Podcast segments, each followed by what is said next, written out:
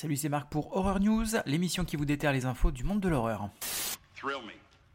Et on démarre avec une mauvaise nouvelle pour les fans de la série Warrior Nun, puisqu'elle n'aura pas de saison 3, Netflix n'a pas voulu renouveler la série. C'est une décision étrange quand on sait que c'est la sixième série la plus regardée au monde au mois de novembre 2022 sur la plateforme.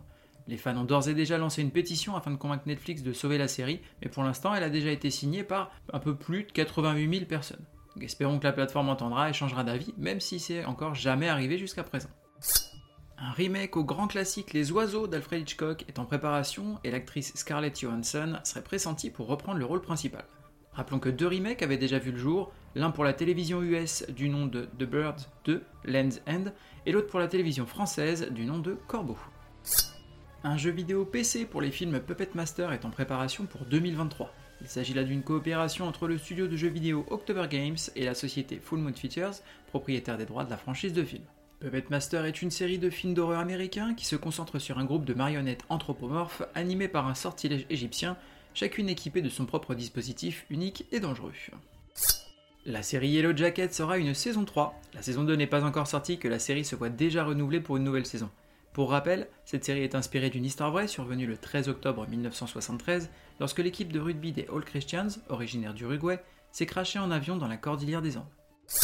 Un remake du film La Forteresse Noire est en préparation par Greg Nicotero. Vous le connaissez pour son travail sur la série The Walking Dead en tant que producteur, il travaille aussi sur les effets spéciaux et il a réalisé certains épisodes. Une première adaptation de La Forteresse Noire avait déjà été faite par le réalisateur Michael Mann en 1983. On y suit des soldats nazis envoyés pour garder une vieille et mystérieuse forteresse roumaine. L'un d'eux, par erreur, laisse s'échapper une force inconnue qui était prisonnière des murs. Alors moi perso, je ne l'ai pas vu celui-ci, mais si vous l'avez vu, ça m'intéresse de savoir ce que vous en avez pensé. Un nouveau film Insidious est prévu pour juillet 2023. Pour l'instant, tout ce qu'on sait, c'est que le nom de travail provisoire, c'est Insidious The Dark Realm. Ce sera le cinquième opus de la franchise. La franchise The Purge pourrait revenir avec un nouveau film. En effet, le créateur de la saga James de Monaco affirme qu'il lui reste une dernière histoire en stock qui se fera si le public le demande. Tout ce qu'on sait pour le moment, c'est que l'histoire se déroulerait 5 ans après les événements de Forever Purge et qu'il ferait revenir le personnage de flic badass Leo Barnes, interprété par Frank Grillo, qu'on a pu voir dans The Purge Anarchy et The Purge Election Year. Le roman The Deep de Nick Cutter devrait être adapté en série par Amazon. Une épidémie du nom de Getz détruit la population mondiale en nous faisant oublier.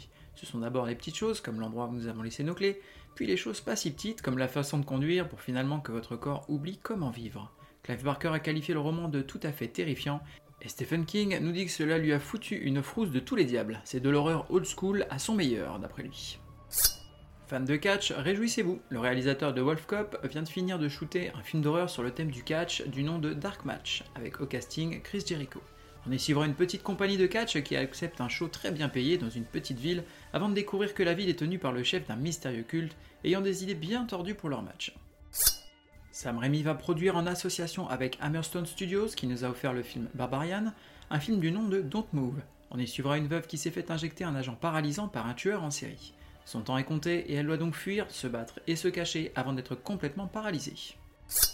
On en sait un peu plus sur le projet de film d'horreur que Guillermo del Toro prépare, puisqu'il s'agirait d'un long métrage sur la légendaire créature de Frankenstein pour la plateforme Netflix avec Oscar Isaac au casting.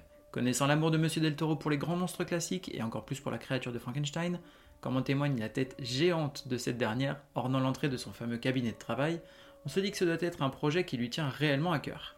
Rappelons que le studio Universal lui avait proposé de prendre les rênes de leur fameux Universal Monster Universe, qu'ils essayaient de lancer depuis des années, mais que ce dernier avait bizarrement décliné l'offre. Je ne sais pas vous, mais pour moi, entre Guillermo del Toro, la créature de Frankenstein et Oscar Isaac, c'est un tiercé gagnant. The Shadow of Saint Nicholas. It was Krampus. Le saviez-tu? Dans le film Gremlins, avant d'adopter les marionnettes pour faire les Gremlins, l'idée de déguiser des singes en Gremlins avait été retenue.